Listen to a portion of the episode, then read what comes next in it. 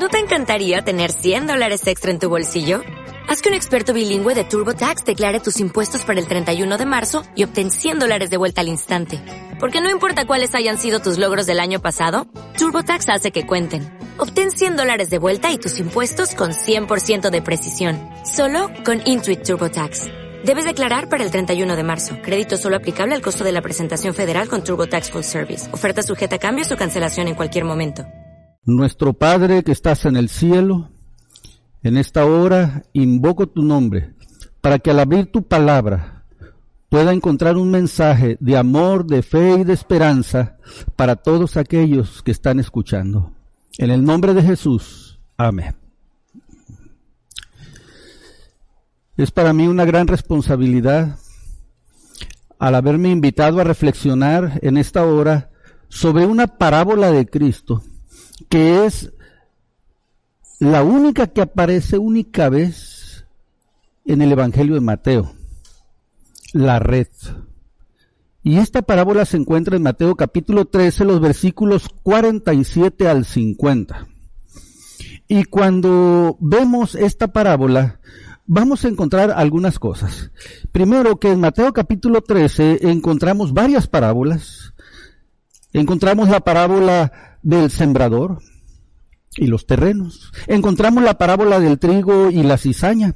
Encontramos la parábola de la semilla de mostaza, la parábola de la levadura, la parábola del tesoro escondido, la parábola de la perla de gran precio y la parábola de la red. Si vemos estas parábolas, veríamos que todas están hablando de un mensaje muy hermoso, cómo sembrar la semilla de la fe y la esperanza en el corazón de las personas y cómo Dios obra para que ésta produzca fruto. Aunque el enemigo trata de destruir esa obra, Dios lucha para que entonces las personas puedan tener fe, amor y esperanza. Pero cuando vamos a la parábola de la red, todo cambia. Leemos esta parábola. Dice, Asimismo, el reino de los cielos es semejante a una red que echada al mar recoge toda clase de peces. Cuando está llena la sacan a la orilla, se sientan y recogen lo bueno en cestas y echan fuera lo malo. Así será al fin del mundo. Saldrán los ángeles y apartarán a los malos eh, de entre los justos y los echarán en el horno de fuego. Allí será el lloro y el crujir de dientes. Tremenda parábola. Difícil y dura de aceptar. Porque en esta parábola estamos encontrando que hay peces, hay ángeles, hay red, y creo que falta un elemento aquí y que debemos dar por sentado. Hay pescadores. Eh, los pescadores no tienen problemas. La red no tiene problemas. Los ángeles no tienen problemas, pero los peces, que aparentemente pueden traducirse como seres humanos, unos se escogen y otros se desechan y se queman. Una explicación muy normal es que los pescadores somos los seres humanos que confiamos en Dios. La red es el Evangelio. Y los peces, aquellas personas que caen en el Evangelio y lo agarran. Y entonces llegará un día en que Dios tomará a esos peces y pondrá unos a un lado y otros peces al otro lado y los peces que no sirvan para el cometido serán desechados y quemados en el fuego. Al ver esta forma de interpretar la parábola, que es correcta, produce temor porque la pregunta es, Señor, ¿soy un pez bueno o soy un pez que será desechado?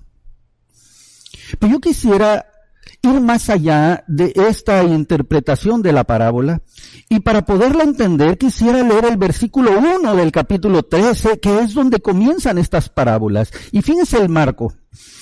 aquel día, Jesús salió de la casa y se sentó junto al mar. Entonces, estas parábolas Jesús las contó junto al mar, así como este mar que vemos aquí atrás, un hermoso mar con unas eh, lanchas pesqueras. Y él en ese lugar dio esta parábola de la red. Pero cuando él terminó de contar la parábola de la red, hizo una pregunta. Ahí vamos a ir al versículo 51. Fíjense lo que le preguntó a sus discípulos. ¿Habéis entendido todas estas cosas? O sea, ¿entendieron lo que les dije? Sí, Señor. Entendimos le dijeron ellos. Bueno, ¿quiénes eran estos apóstoles? Ustedes lo saben, ¿verdad? Estos apóstoles eh, no eran personas como nosotros, algunos trabajamos en, una fábrica, otros en una tienda, otros se dedican, son maestros, etcétera, ¿verdad? Pero estas personas, miren, dice el Evangelio San Marcos, aquí lo quieren leer de otro de los evangelios sinópticos, en el capítulo 1, de Marcos nos dice lo siguiente, versículo 16. Andando junto al mar de Galilea, vio a Simón y a su hermana Andrés que echaban la red en el mar porque eran pescadores. Así es que el público principal de Jesús, sus discípulos, eran pescadores. Aparentemente solamente Andrés y Simón pero miren, si vamos a San Juan capítulo 21, vamos a encontrar algo también interesante sobre, sobre quiénes de los discípulos eran pescadores. Vamos a ir al versículo 2 del capítulo 21 de Juan y dice, estaban juntos Simón, Tomás, Natanael, los hijos de Zebedeo, Santiago y Juan, y otros dos discípulos cuando Simón les dice, voy a pescar, y ellos le dijeron, nosotros vamos a pescar contigo. Si notan entonces, el público al cual Jesús le dijo esta parábola eran pescadores, conocían el medio, por eso la pregunta de Jesús hacia ellos que les hizo, ¿entienden estas cosas que les he hablado? Posiblemente nosotros no somos pescadores, no habíamos caminado con Jesús y no podemos entender todo el trasfondo de lo que Jesús les quiso enseñar. Pero hay varias cosas que debemos de entender. Número uno, la belleza del mar, los ríos, los lagos, la naturaleza. La pesca siempre se desarrolla en lugares hermosos Así es que esta parábola tiene cosas hermosas, lugares hermosos, donde cuando uno va al mar, va al río, va al lago, ahí encuentra paz. Ahí uno se encuentra más cerca de Dios. Así es que la parábola de la red también es un mensaje de amor, de fe y de esperanza, de paz de Dios para con sus hijos. ¿Qué más encontramos? La pesca. ¿De dónde Jesús sacó esta parábola? ¿Por qué Jesús refirió esta parábola? Y miren, los invito a ir a Lucas capítulo 5, ahí al principio vamos a encontrar cómo Jesús ya había vivido la experiencia de la pesca con estos hombres que mencioné hace unos minutos. Ahí en San Lucas capítulo 5, el versículo 5 dice, estaban también en el lago de Genesaret, ¿verdad? Y entonces eh, dice que vio dos barcas que estaban cerca de la orilla del lago, los pescadores habían descendido de ellas y, lavaban sus redes. Entonces entró en una barca de ellas que era de Simón y le rogó que la apartara de la tierra un poco, luego sentándose enseñaba desde la barca, pero dice el 5. Cuando Jesús le dijo, e, e, echa la red allá más adentro, respondió Simón, le dijo, maestro, toda la noche hemos estado trabajando y nada hemos pescado, pero en tu palabra voy a echar la red. Y cuando lo hicieron, recogieron tal cantidad de peces que la red se rompía. Entonces hicieron señas a los compañeros que estaban en la otra barca para que acudieran a ayudarlos. Y ellos vinieron y llenaron ambas barcas de tal manera que se hundían. Viendo esto, Simón cayó de rodillas ante Jesús diciendo, apártate de mí, Señor, porque soy pecador. Miren, esta es la experiencia de la cual Jesús toma la idea de la parábola de la red. Por eso la parábola de la red tiene un significado más amplio. la parábola de la red también nos habla cómo Jesús tiene bendición para sus hijos. Tanto para sus hijos que son pescadores como para los peces. Qué bendición tan grande una pesca milagrosa. Hoy que estamos en problemas y en situaciones difíciles, Muchos nos llevan a meditar si Jesús viene mañana o pasado o si las condiciones de la humanidad se van a poner más duras, más difíciles. Muchos tal vez que me están escuchando están pensando, si la enfermedad le va a tocar a alguno de sus familiares o tal vez tenga ya a una persona en problemas tan grandes. Pero Jesús hace milagros. Los discípulos sabían que Jesús hacía milagros, porque ellos echaron la red donde no habían pescado nada y hubo gran bendición. Fíjense que esta historia se vuelve a repetir al final del ministerio de Jesús aquí en la tierra. Y vamos a ir a San Juan capítulo 21. Ahí en San Juan capítulo 21, los versículos del 1 al 6, pareciera que se repitiera la historia de Lucas 5, pero no, es otra historia. Jesús ya había muerto, y había resucitado. Ya se había aparecido a sus discípulos, pero a pesar de todo eso, los discípulos se desanimaron, cada quien volvió a sus lugares de origen y estaban allá en el mar de Tiberíadas y estaban allí en ese lugar Simón, Pedro, Tomás y los que leímos hace unos momentos. Simón dice, voy a pescar, sus compañeros dicen, te acompañamos, vámonos a pescar, no tenemos nada que hacer. Y salieron pues en una barca, pero aquella noche no pescaron nada. ¿Cuántos en la vida, verdad, hemos hecho tantos esfuerzos? Y parece que no pescamos nada.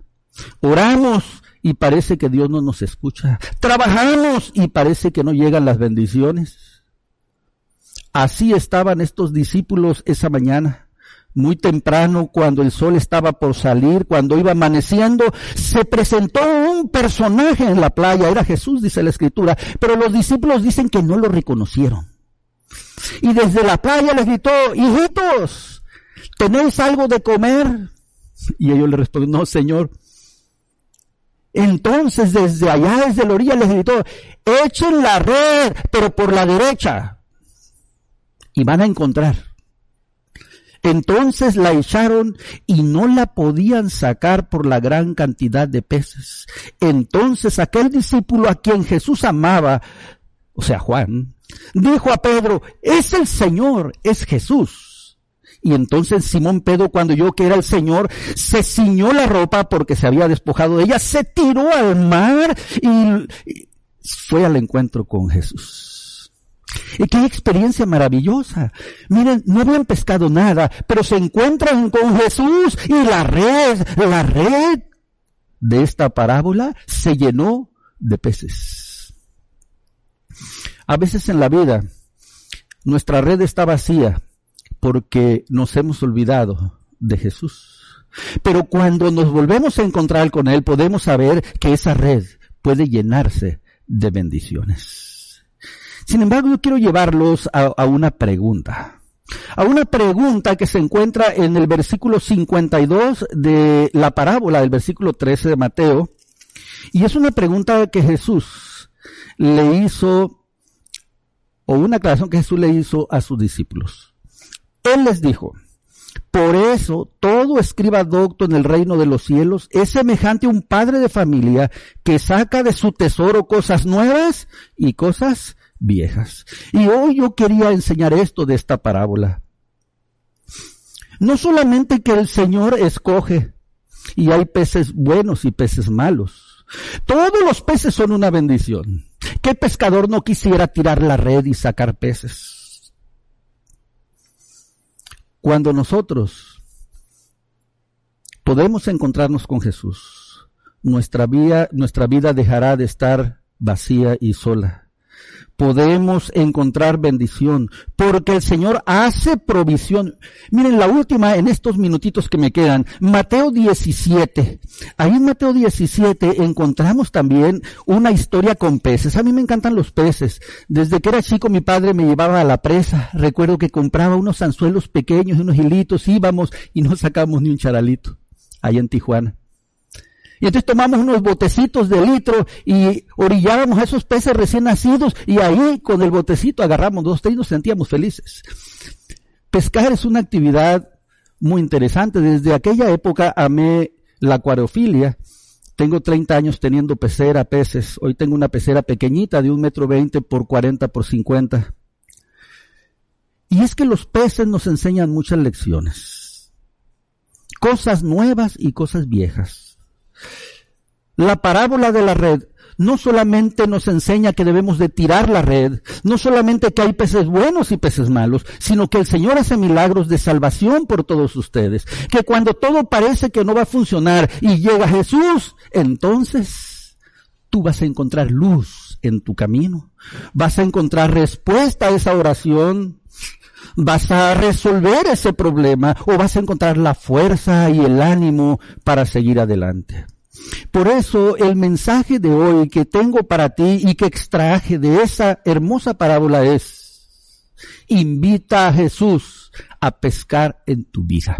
Y entonces tu red se va a llenar. Se va a llenar. Y posiblemente haya peces malos, pero habrá muchos peces buenos. Tendrás momentos difíciles, pero tendrás momentos hermosos. Y entonces podrás gozar del amor y de la paz que Cristo te ofrece. Que el Señor te bendiga. En esta oración quiero ponerlos en las manos de Dios para que su fe no falte, para que tu casa se llene de peces. Y si tú eres el pez, seas de esos peces que los ángeles pondrán en las cestas del reino de los cielos. Oremos. Padre amado, aquí están tus hijas y tus hijos, que quiero presentarlos ante ti, con sus problemas, con sus dificultades, con sus dudas en su corazón. ¿Seré salvo? ¿Me perderé?